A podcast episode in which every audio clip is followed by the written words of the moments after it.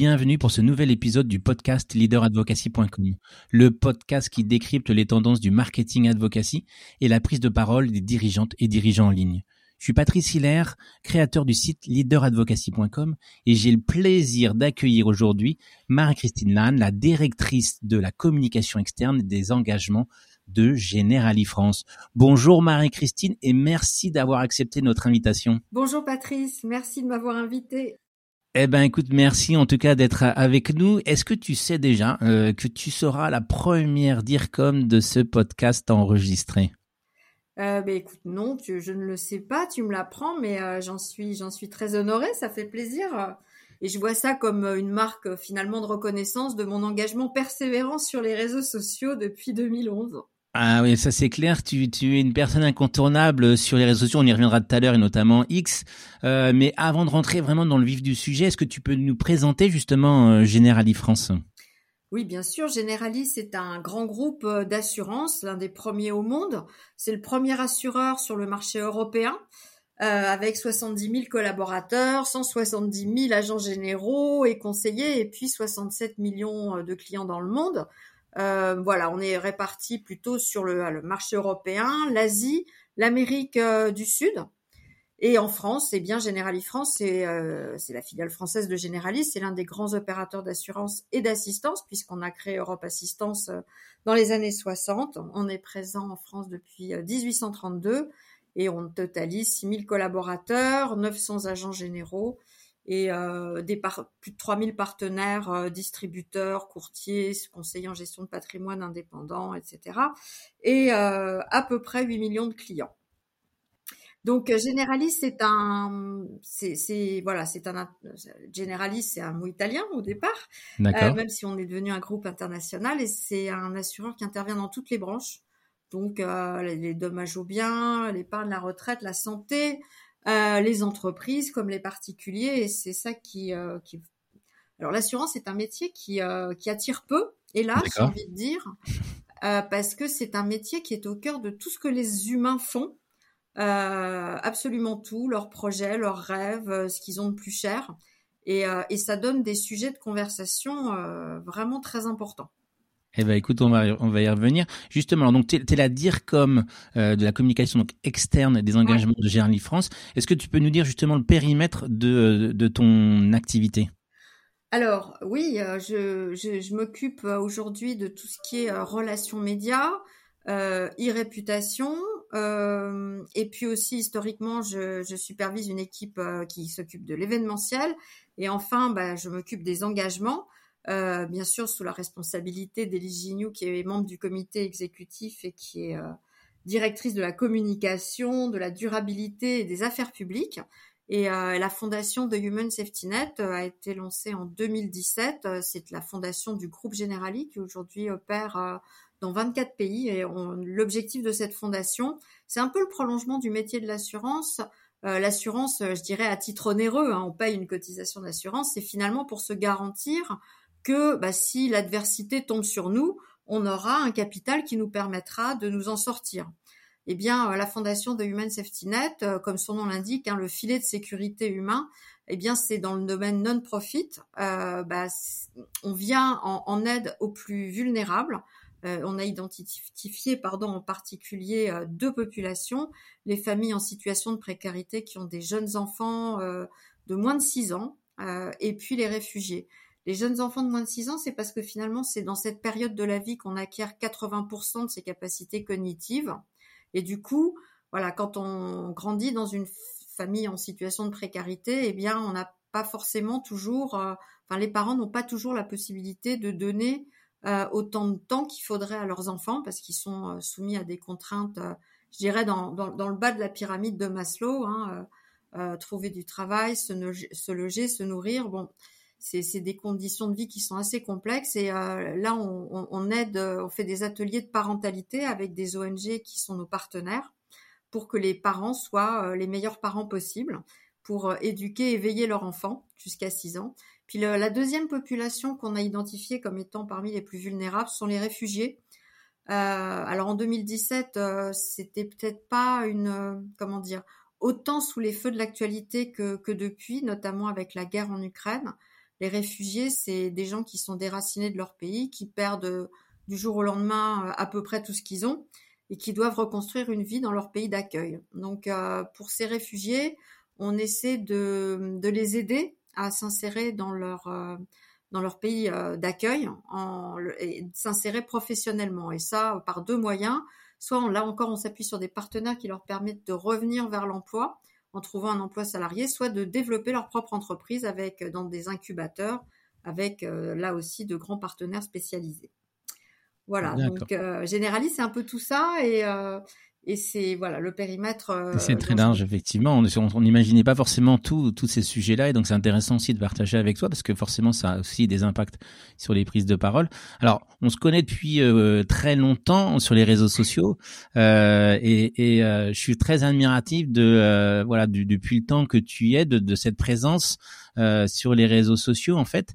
Alors, tu as même été classé récemment troisième dans le classement des DIRCOM les plus influentes et influents des grandes entreprises françaises sur, sur Twitter.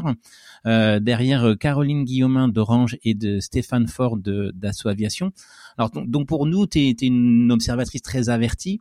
Euh, et aujourd'hui, comment toi tu vois cette évolution des réseaux sociaux depuis ces dernières années?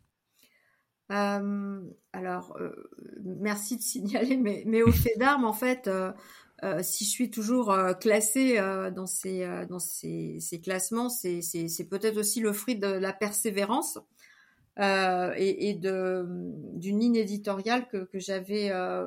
En fait, je suis pas allée sur les réseaux sociaux pour être classée dans les classements de DIRCOM. c'est venu avec, mais euh, c'est né d'un désespoir existentiel euh, face au sujet du dérèglement climatique. D'accord. Euh, dont j'ai pris euh, conscience au début des années 2000. Donc tu vois, ça fait. Ah oui. Et, et c'était pas ce que c'est en train de devenir. Et là, à l'époque, on se demandait bien pourquoi quelqu'un qui était dans le secteur de l'assurance, ça, ça, paraît dingue, hein, mais pourquoi, pourquoi quelqu'un qui travaille dans le secteur de l'assurance pouvait s'intéresser au dérèglement climatique? Aujourd'hui, on se pose plus la question. Mais à l'époque, je me suis dit, je vais être euh, lanceuse d'alerte. Voilà, je vais dire attention, il y a un problème, euh, un problème qui va être évidemment euh, très aigu pour notre secteur d'activité.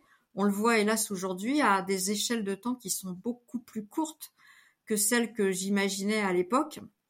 Euh, et, et euh, voilà, donc j'avais j'avais cette ligne éditoriale et je suis allée sur Twitter parce que comme j'étais, euh, je faisais de l'éco-anxiété avant qu'on trouve le mot. Je suis allée sur Twitter avec deux deux pieds à, à mon dans ma ligne éditoriale. D'abord alerter sur les risques liés au changement climatique et les dommages que ça pouvait causer, mais surtout pour voir en solution, c'est-à-dire la désespérance, euh, c'est un peu stérile si on voit pas euh, qu'il y a un chemin qui peut se dessiner. Et le chemin, c'était bah, tous ceux qui ont des comportements responsables, et notamment des entrepreneurs euh, qui innovent ou qui font des choses tout à fait remarquables dans ce domaine, dans le domaine de la durabilité. Et voilà. Donc, j'étais beaucoup sur Twitter. Alors, tu me demandes l'évolution des réseaux sociaux. Euh, si tu me demandes l'évolution plus particulièrement de Twitter, moi ça. Eh ben, écoute, c'est la question que j'allais te poser effectivement. Toi qui étais très présente sur Twitter X, comment toi aujourd'hui maintenant est-ce que tu bascules, est-ce que tu en fais moins, est-ce que comment tu te J'en fais moins. Alors j'en fais moins de façon un peu euh, euh, chronique parce que tout ça, ça, ça, prend beaucoup de temps, mais mais mais surtout je, je trouve que voilà, les réseaux sociaux, c'est alors évidemment il y a l'explosion, il y a la diversification. Quand j'ai commencé, bon, il y avait euh, Twitter, LinkedIn, Facebook. Alors moi, je, je me suis jamais euh, trop occupée de la phase personnelle. Hein. Enfin, de c'est vraiment, je me suis exprimée professionnel. professionnel. Ok. Donc euh, Facebook, euh, j'y suis jamais ou tellement peu que ça me. Je, crois que la dernière fois que j'y suis allée, ça fait plusieurs années. Donc tu vois. en revanche, effectivement, Twitter, c'était vraiment le média d'élection parce que bah déjà une forme très synthétique de prise de parole euh, et puis euh, et puis euh, une audience euh, voilà que c'est un peu la bouteille à la mer quelque part mais euh, je trouvais que ça réagissait bien et donc aujourd'hui bah alors que je trouve qu'Elon Musk est un, un, entrepreneur assez génial je trouve que ce qu'il a fait de Twitter je peux pas dire que j'y adhère ouais parce que c'est voilà je comprends la, la nécessaire monétisation mais finalement je pense que enfin ça, ça n'engage que moi, mais je trouve qu'il s'y prend pas forcément de la meilleure façon. Et du coup, euh, bah voilà, la semaine dernière, il y avait le No Twitter Day. C'est assez dire que bah, finalement cette communauté qui était très attachée à ce média social, finalement aujourd'hui se pose de plus en plus de questions. Et, ce que je trouve, c'est que voilà, moi, ce qui me dérange dans certains réseaux sociaux, c'est que et notamment X, c'est beaucoup le, ça donne la parole à, des réactions euh, de conviction, euh, mais, mais, des fois aussi un peu haineuses. Euh, il y a beaucoup de fake news, on ne sait pas trop. Euh, enfin voilà, il y a des choses qui sont euh, manipulées. Du coup, voilà, c'est un réseau social. voilà que je vois aujourd'hui et, et, à tristesse hein, avec avec circonspection et je trouve que Twitter X a perdu un peu son âme je trouve et du coup, euh, euh, je, je, réponds à la question. Vas-y, vas-y, vas-y, vas-y. Euh, moi aujourd'hui, je suis plus sur LinkedIn. Alors, je sais bien qu'il y a aussi des débats, mais euh, je trouve que euh, voilà, pour quelqu'un qui veut avoir une prise de parole professionnelle, oui. c'est un, c'est un réseau social qui euh, déjà ça a beaucoup évolué parce qu'avant il y avait un peu, je dirais, des réseaux sociaux un peu spécialisés et on voit que finalement aujourd'hui, maintenant les codes et les usages se mélangent. Et, mmh. euh, et, et, je trouve que, bah, par exemple, LinkedIn a, a évolué plutôt, moi je trouve, euh, positivement. Alors l'expression, c'est vraiment euh, soit en tant que professionnel, mais on voit les points de vue des autres. Je trouve qu'il y a une communauté qui est quand même globalement alors assez bienveillante. Je ne ouais. retrouve pas des, des réactions haineuses comme je peux en voir trop souvent sur Twitter aujourd'hui. Oui, effectivement, et c'est vrai que euh, quand nous on accompagne des, des, des, dirigeants ou des sociétés, on, on voit aujourd'hui, alors je sais pas si sur, sur, les chiffres ça se vérifie, mais on voit quand même ce mouvement euh, des gens qui étaient très présents sur Twitter. Alors Twitter reste quand même assez présent encore pas forcément en investissement mais en présence puisque on sait que c'est quand même un lieu de viralisation pour certaines euh, mmh. marques et donc euh, on sait qu'il y a encore beaucoup de journalistes qui sont présents et donc euh, effectivement c'est c'est encore un lieu mais il y a un basculement assez conséquent en fait sur euh, sur LinkedIn euh, avec ben, la question que, que, que tout le monde se pose c'est comme tu le disais ces évolutions alors les gens qui étaient avant disent bah maintenant c'est c'est devenu un peu comme Facebook où chacun partage ses trucs perso et pro mais toi tu as parlé tout à l'heure en disant qu'effectivement tu ne partageais pas mmh. les éléments euh, perso. Euh, et donc euh, c'est vrai que c'est un, un mouvement, on sent important sur sur le sujet avec avec le développement de LinkedIn aussi, avec cette évolution de la plateforme, hein, parce que ouais, c'est maintenant on voit aussi de plus en plus de journalistes. C'est vrai que je les voyais jamais sur LinkedIn. Ouais. Et maintenant de plus en plus on les voit, y compris euh, voilà, interagir avec les, les, les, gens dans les entreprises euh, pour solliciter des prises de parole ou euh, L'autre jour, j'ai eu euh, une journaliste qui avait repéré un post LinkedIn euh, qui l'a inspiré. Euh, D'accord. Qui est entré en contact avec nous pour savoir si on pourrait pas transformer ce post en tribune pour ses lecteurs. Donc voilà, les usages, y compris des, des différentes audiences, évoluent. Et, et, je trouve que, en tout cas, LinkedIn a évolué vraiment d'une façon à être un, un, lieu, je pense, incontournable pour tout professionnel. Et alors, il y a deux réseaux sociaux que je je connais, enfin je connais moins, je connais euh, pas, j'en ai pas une connaissance personnelle, je dirais, parce que je n'y suis pas ou en tout cas pas encore. Ouais. C'est Instagram et TikTok. Alors euh, ça, moi je vois mon fils, il est euh, en permanence sur TikTok. Voilà, c'est, j'ai peur que ça crée une génération un peu de, alors c'est peut-être un lieu commun ce que je vais dire, mais un peu du zapping des choses en superficie, c'est-à-dire on passe d'une idée à une autre, d'une vidéo à une autre, d'un sujet à un autre mmh. euh, avec une espèce de d'appétit de voir qu'est-ce qui va so what next, comme on dit en bon français. Mmh. Euh, et, et, et euh, voilà, je suis un peu inquiète sur euh, sur la, la construction mentale que ce, ce genre d'usage va avoir. Bien sûr. Alors effectivement, on a, c'est souvent dans les podcasts pour les gens qui nous écoutent pour, pour écouter, on a cet échange-là assez régulièrement sur TikTok. Il y a une vraie interrogation. Alors déjà sur le côté euh, euh données euh, Chine, mais aussi sur cette évolution. Euh, on sait que la plateforme a beaucoup évolué euh, TikTok parce qu'au départ c'était très euh, danse et musique. Maintenant il y a beaucoup beaucoup de, de personnes qui viennent mettre des contenus très intéressants sur des, des, choses pratiques, mais comme tu le disais, qui sont un format très court et donc donc, euh, ben forcément, il y a des études aussi qui ont été montrées sur la difficulté après de concentration euh, de certaines générations, justement voilà. du fait de, de, cette euh, bascule en permanence sur une vidéo en enchaîne une autre, et on passe des heures sur le sujet. Donc, c'est aussi intéressant, effectivement, comme le disais, comme tu le disais, d'éduquer euh, les, les, les, jeunes générations sur euh, ben, la compréhension des réseaux sociaux et aussi sur cette capacité à sortir un peu de ces réseaux sociaux pour pour se poser et, et, et penser un peu à autre chose. Exactement pour revenir à, à, à Generali maintenant, aujourd'hui, donc euh, aujourd'hui, on parle donc là, la thématique hein, forcément de ce podcast, c'est vraiment lié à, au marketing advocacy, donc l'employé et la, la, leader advocacy. Euh, aujourd'hui, comment comment une marque telle que euh, Generali aujourd'hui, elle euh, elle réfléchit, en tout cas comment elle ou un impulse une, cette prise de parole sur les réseaux sociaux pour les collaborateurs ou les dirigeants?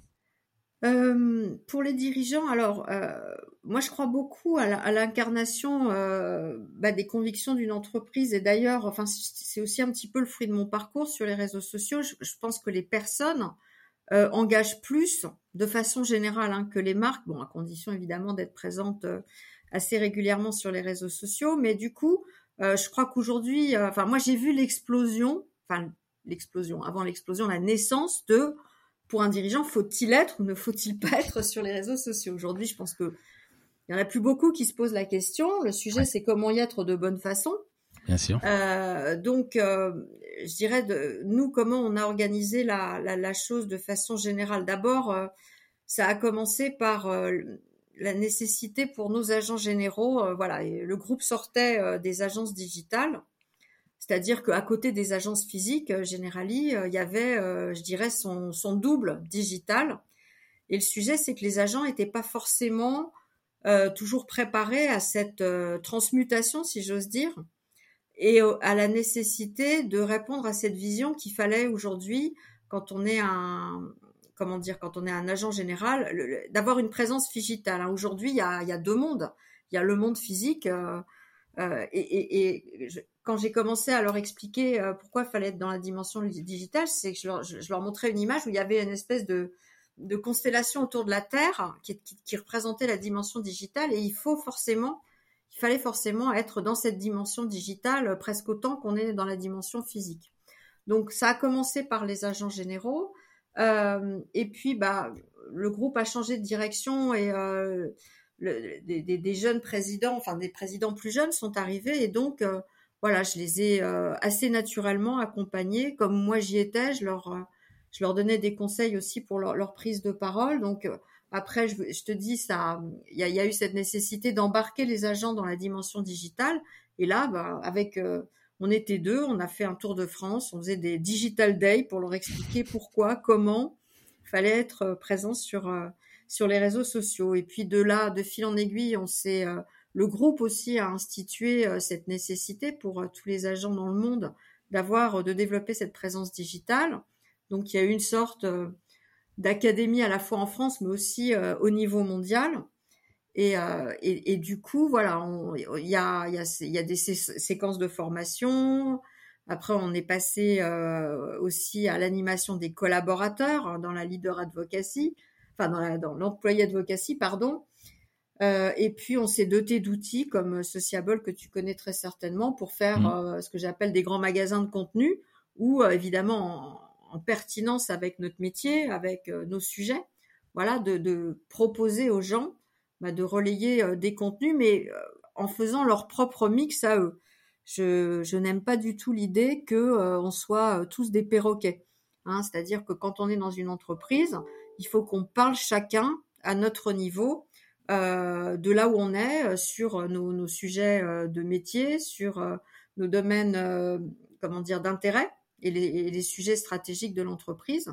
Donc voilà, c'est avec tout ça, on a essayé de faire, je dirais, une, génération de d'ambassadeurs de, de marque, d'autant plus dans une période où les budgets publicitaires n'étaient pas forcément au rendez-vous. Donc on essayait modestement, hein, mais d'occuper sur la toile de voilà d'occuper une place par euh, le fruit de nos conversations collectives.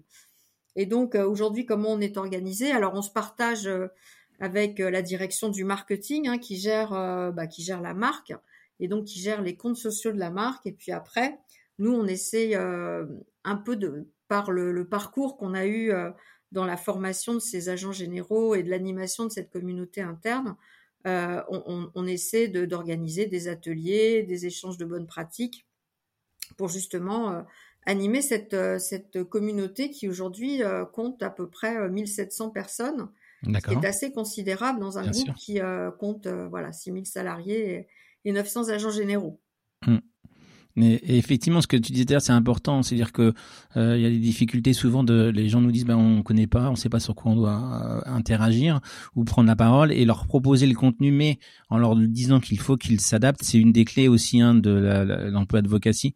Euh, on en a discuté euh, avec certains des, des intervenants précédents, mais c'est comme tu le disais, c'est essentiel pour que chacun puisse réadapter euh, ses propositions faites dans le cadre de campagne, hein, d'organiser ce que c'est organisé au niveau central, mais c'est proposé après, et chacun puisse euh, adapter cette communication pour la diffuser et qu'elle soit audible en fonction de bah, que chacun ce que, ce que représente chacun de, des personnes. et justement sur le, tu as parlé, est-ce qu'il y a une différence en, en termes d'organisation ou de prise de parole entre une partie plus alors pour l'assurance, je sais pas comment on peut appeler ça, mais plus business et la partie institutionnelle. Est-ce qu'il y a une différence entre euh, les personnes qui gèrent ou, les prises de parole qui, sont faites sur cette thématique institutionnelle et, euh, business? On essaie de comment dire de collaborer euh, très étroitement avec la direction du marketing pour que bah, toutes les prises de parole soient comment dire soient soient pertinentes et cohérentes. L'idée c'est pas de savoir quel est le périmètre. Enfin, en tout cas, euh, il faut que pour l'extérieur, euh, les périmètres internes ne soient pas un problème. Hmm. Donc, on a fait un petit club qui s'appelle le Social Media Club, où euh, tous les social media managers de, de, la boîte, enfin, il y en a, quand je dis tous, il y en a, il y en a trois en, en, titre, si j'ose dire. Et puis après, il y a des, il y a, des personnes qui, des contributeurs. Donc voilà, on échange un peu les, toutes les informations qui sont à partager et euh, le tout dans un. Alors évidemment, la communication va plus s'occuper des aspects euh, euh, institutionnels et le marketing va plus s'occuper des, des, des, actualités métiers, conseils, assurances, etc. Mais au final, bah, c'est bien une seule et même entreprise qui parle à ses publics. Oui, ok. Et, alors, voilà, après on a été assez heureux de bah, que, que l'équipe qui, qui s'occupe bah, de, de, comment dire de l'animation de cette de cette euh, communauté. Voilà, on a, on a développé la, marque employeur par rapport à tous les sujets de, de recrutement qui sont de plus en plus saillants, on va dire, sur un marché de l'emploi où les compétences et les talents sont se raréfient, on va dire.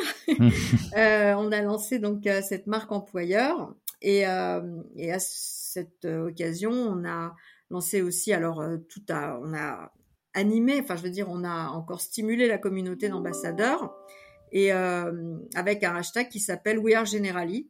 Et on a été assez fiers de, bah, de gagner un prix à la Nuit des Rois dans la catégorie RH et marque employeur, juste derrière des grandes sociétés comme le Club Med, la Banque Populaire ou, euh, ou, M6. Et euh, peut-être ce qui caractérise Generali aussi, c'est euh, une grande fierté d'appartenance. On est une, une boîte qui va fêter bientôt son bicentenaire puisqu'on est, on est, on est né en 1831 à Trieste, hein, donc tu vois, ça fait presque 200 ans. Mm. Et euh, avec des, des, gens qui avaient euh, une forte capacité, euh, presque une capacité visionnaire d'innovation, de, un grand esprit de, entrepreneurial en fait. on était des entrepreneurs d'assurance, si j'ose dire, et on, a essayé de le rester. Il y a une grande fierté des gens qui travaillent pour Generali de relayer l'actualité de la marque et d'essayer de promouvoir ces initiatives sur les réseaux sociaux. Et et finalement, ça se, ça se ressent, puisque on a été, euh, voilà, on a, on travaille pas forcément avec les plus grandes agences. Il y a énormément de choses qui sont faites en interne. Ouais. Mais au final, bah les, euh, voilà, le jury en tout cas de ce, de ce prix a été sensible et nous, on en a été très fiers. Ben écoute, c'est important justement toujours de mettre en avant aussi les équipes parce que souvent les gens, quand ils connaissent pas forcément les marques, elles imaginent qu'il y a euh, beaucoup beaucoup de personnes qui euh, qui sont ou beaucoup d'agences qui travaillent. Et c'est aussi de dire que euh, c'est intéressant que ce soit des gens qui sont engagés, qui prennent la parole. Et finalement, en fait, ça donne aussi une visibilité importante. Tu parles de la marque employeur et c'est des choses qui sont extrêmement intéressantes.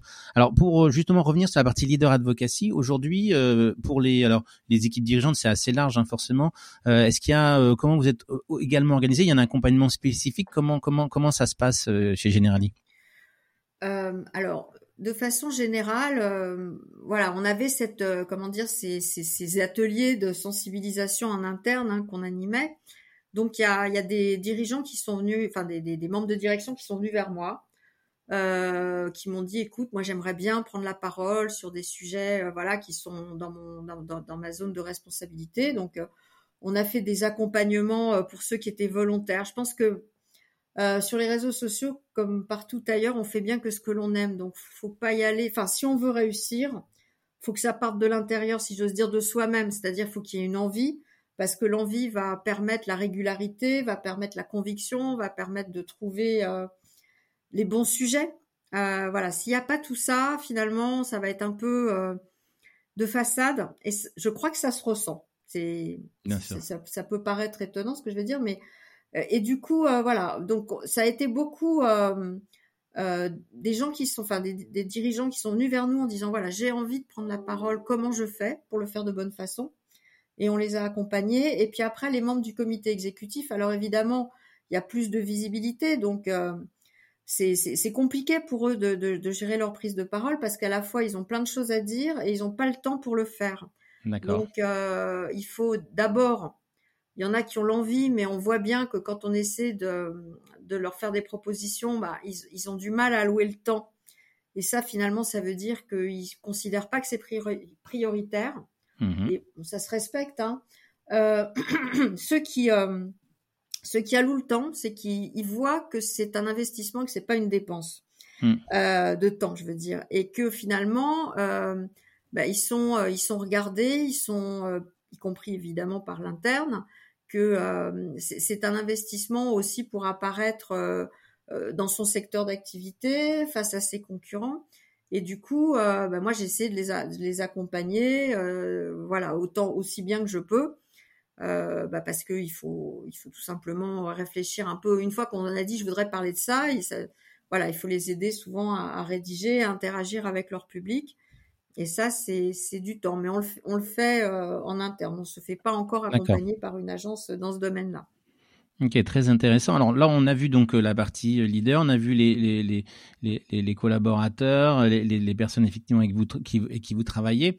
Euh, il y a aussi une interrogation aujourd'hui euh, sur les nouveaux réseaux et notamment euh, TikTok parce qu'on parle beaucoup de TikTok sur une cible jeune. Est-ce que, ben, je sais pas, vous par exemple, vous avez repéré du fait, bah, tu parlais de marque employeur, tu vois, un certain nombre de personnes qui aujourd'hui prennent la parole sur ce sujet et aujourd'hui, quelle est, est-ce qu'il y a une volonté de votre part aussi de, de, les accompagner, parce que je pense qu'en plus il y a des, des, restrictions assez importantes sur les, les, prises de parole, en tout cas sur les assurances ou, les banques par exemple, des choses assez j'imagine précises. Est-ce qu'il y a comme ça des choses sur lesquelles vous les accompagnez ou vous avez identifié pour les accompagner? Alors de façon générale, c'est vrai que les réseaux sociaux, c'est plus forcément qu'un sujet de jeunes, hein, euh, TikTok. Mm. Euh, enfin, j'ai un chiffre en tête, 67% de son audience a plus de 25 ans. Donc, c'est sûr qu'il y a, il y a une majorité de jeunes, ça correspond vraiment à des codes qui leur sont familiers, mais euh, de plus en plus de gens des autres générations hein, y vont. Euh, et du coup, voilà, nous, pour le moment, on n'y est pas en tant que marque. on vient d'ouvrir le, un compte Instagram. Bon, c'est donc voilà, je crois qu'il faut y aller mesurément. Alors, on a vu qu'il y avait à peu près sur notre communauté de 1700 ambassadeurs, on a vu qu'il y avait à peu près une centaine de personnes qui étaient présents. Donc, on essaie de leur donner des, Je te parlais tout à l'heure, je crois, des ateliers qu'on organisait, euh, voilà, dans le domaine du social media. Et du coup, euh, ben, il y a aussi des ateliers sur TikTok, euh, voilà, dans le cadre de la culturation digitale. Et puis le groupe aussi qui veut aller de plus en plus vers une clientèle de plus en plus jeune hein, pour le, mmh. le, renouvellement des générations. On va dire, on est plutôt une marque de, de, de quarantenaire, on va dire, et plus. Euh, voilà, c'est sûr que euh, il y a un travail à faire pour pour euh, rajeunir la marque, pour aller vers, en tout cas, pas rajeunir la marque, ça c'est c'est fait, mais pour aller vers des publics plus jeunes. Et, et je pense que oui, voilà, on ira forcément un jour sur TikTok aussi. Ouais, c'est toute une question de stratégie et de moyens, comme tu le disais, parce que c'est pareil, l'idée c'est pas de s'éparpiller, euh, c'est de, ben de, voilà, quand on est présent en tant que marque, il faut euh, forcément avoir les mettre les à minima les moyens de présence sur le long terme. Tu l'as évoqué pour ta présence aussi pour toi, et donc c'est essentiel quand on prend la parole. L'idée c'est pas de dire j'y suis parce que tout le monde y est, c'est j'y suis parce que j'ai des choses à dire. Oui, voilà, dans le format qui est requis aussi par le réseau social. Bien sûr. Ouais. Et alors justement, pour revenir, toi qui, qui est présente, il y a des gens, euh, pas forcément sur TikTok, mais d'une manière globale, sur les réseaux? On les mettra, hein, je le dis pour nos auditeurs, dans les notes de, euh, de la de la l'émission pour que les gens puissent les suivre. Tu des gens comme ça qui, pour toi, aujourd'hui, euh, prennent la parole et qui sont intéressants à, suivre? Euh, écoute, moi, enfin, je, je, sais pas si je vais avoir 25 noms. Il y, a, y, a, y a une personne qui m'a beaucoup interpellée parce qu'on l'a invitée dans le cadre d'un séminaire de direction. D'accord. J'ai trouvé tout à fait passionnant. C'est une, une, femme qui s'appelle Cécile Belliot, qui est CEO du groupe Bell. Donc, tu vois, c'est un secteur qui est secteur alimentaire qui est pas qui est pas le nôtre, mais une femme inspirante avec euh, des enjeux identiques de durabilité, de, de transformation de son industrie. Et j'ai trouvé qu'elle était tout à fait inspirante. Et euh, voilà, je suis allée voir euh, ce qu'elle publiait sur LinkedIn. Je, je l'ai retrouvée. Euh, ouais. J'ai retrouvé ce qu'elle nous avait dit, voilà, lors d'une intervention. Et je trouve que, en tout cas, cette femme euh, me paraît être une femme de valeur dans tous les sens du terme, c'est-à-dire de valeur professionnelle, mais aussi de valeur sociétale. Et voilà, je, du coup, je, je l'ai suivi. Je trouve que c'est pour euh, toutes les auditrices. Hein, on dit toujours, on parle toujours de rôle modèle. Ouais. Cécile Béliot m'a fait l'effet d'être une femme vraiment inspirante. Puis après, ben, je vais faire euh, la minute de publicité. Mais non, non, non. Un... Moi, de, depuis toujours, hein, je te parlais de voilà mettre en valeur des gens qui trouvent des solutions par rapport aux enjeux qui sont ceux du 21e siècle et qui sont gigantesques euh, eh bien, ce sont des, des chefs d'entreprise, euh, parfois des petites entreprises. Euh, Generali a, a, instauré un prix qui s'appelle Enterprise, qui euh, se déroule aujourd'hui dans 10 pays d'Europe et qui a pour objectif de valoriser des, des chefs de TPE-PME qui font des choses remarquables en matière de durabilité. J'ai envie de te dire, bah voilà, on a créé un podcast pour donner la parole à, à ces chefs d'entreprise. Euh, des petites entreprises régionales, je pense à Grain de Sel, Mmh. qui est une entreprise qui, qui est en train de décarboner le transport euh, cargo euh, et qui fait du chocolat euh, et du café bio. Le, son président s'appelle Jacques Barrault, cofondateur. Sylvain Nourry qui a lancé un, camion solidaire de réparation informatique qui lutte à la fois contre la fracture numérique et contre le, le gaspillage de matériel qui est pas forcément à jeter mais qui peut être réparé. Mm. Euh, il y a Sylvain Le Peinteur qui a lancé une conciergerie d'entreprise solidaire où il essaie d'employer des gens euh, qui sont loin de l'emploi. Et euh, il y en a, je crois, 80% qui trouvent un CDI à l'issue de, de, leur passage chez lui, ou encore quelqu'un qui s'appelle David Bray, qui est un chef d'entreprise dans les transports et qui décarbone autant qu'il peut sa flotte de camions. Et je trouve tout ça, c'est très remarquable. Et évidemment, je finirai par une femme, Stéphanie Dartigue, qui dirige le, bocal local et qui fait de, des jardins euh, solidaires euh, et qui donne euh, à la fois des paniers à des gens qui ont des difficultés à, à s'alimenter parce qu'ils sont en situation de précarité et qui fait de la réinsertion sociale. Enfin, tous ces gens sont remarquables. Et je trouve que, voilà, au-delà des grandes stars, il faut savoir aussi mettre des gens moins connus en valeur parce qu'ils font des choses tout à fait remarquables et utiles à la société. Eh ben écoute, merci. En tout cas, c'est vrai que ce podcast, je l'avais découvert euh, parce qu'on avait j'avais pris contact avec quelqu'un de ton équipe qui s'appelle Eric Maillard et qui m'avait fait découvrir. Et, j'ai euh, écouté les différents podcasts et effectivement, c'est très très intéressant de voir ces initiatives en région euh, qui, bah, des fois, sont tout entre guillemets toutes simples, mais qui ont un vrai impact euh, en local. Et donc, bah, je vous conseille, on le mettra dans les notes de l'émission, bien évidemment, cette, beaucoup, cette, ce podcast. Euh, merci encore mille fois, Marie-Christine, de ce de cet échange. Euh, on arrive au terme de cette de cette partie. Est-ce que on aurait oublié éventuellement des choses que tu souhaiterais euh, euh, évoquer? Écoute, euh, non, je te remercie beaucoup de m'avoir invité. Voilà, c'est c'est toujours des moments bah, un peu impressionnants, mais voilà, j'ai essayé de de transmettre euh, ce qui m'a ce qui, ce qui m'anime. Et euh, ce que je crois c'est que euh, voilà il faut essayer de il y a bien souvent quand je faisais ces formations les agents me disaient mais c'est pas enfin j'ai rien à dire. C'est enfin c'est c'est une hérésie. C'est comme si on disait j'ai rien à dire dans la vie. Ce qu'il faut c'est trouver sa ligne éditoriale. Et finalement c'est tout ce que tu partages euh, qui va parler de toi. Vous voyez c'est c'est toujours euh, inverser le euh, comment dire, euh, l'idée reçue qu'on on va sur les réseaux sociaux pour parler de soi. Non, on, on, parle de ce qui nous intéresse, de ce qui nous inspire, et c'est finalement tout, tout ça qui parle de vous et pas vous de vous-même. Hmm. Et, et euh, voilà, en tout cas, c'est la ligne de conduite que moi je, je, recommande à tous ceux qui veulent prendre la parole ou euh, développer leur présence, et puis aussi euh, faire preuve de persévérance et d'authenticité. Je crois que finalement, ça sert toujours. Eh ben écoute, c'est une très très très belle euh, conclusion, parfait. On appelle ça nous la communication incarnée. Je pense que c'est et comme tu le disais, il faut pas oublier que les réseaux sociaux c'est un lieu d'échange, d'interaction et souvent ça c'est oublié des fois par euh, certaines des, des, grandes directions marketing ou euh, plus sur des grands messages mais pas forcément de l'incarnation et l'essentiel ça reste de l'incarnation pour moi dans la communication sur les réseaux sociaux. Donc merci encore mille fois à Marie-Christine, merci à Eric Maillard qui est responsable communication chez Generalic pour son aide aussi puisque c'est comme ça qu'on on a pu échanger. N'hésitez pas. Un grand ambassadeur de notre marque, Eric Maillard, un tout à fait remarquable que je remercie au passage, euh, moi aussi. Eh ben écoute, et puis ben donc n'hésitez pas pour ceux qui ont écouté donc ce podcast à partager euh, auprès de vos amis, à mettre une note bien évidemment parce que bah, le podcast euh, prend de l'ampleur, mais on a encore besoin de vous pour que toutes les, beaucoup beaucoup de personnes puissent l'écouter. on se retrouve donc comme vous savez toutes dans 15 jours pour une nouvelle belle rencontre autour de la leader advocacy. Merci encore à toutes et à tous et à bientôt.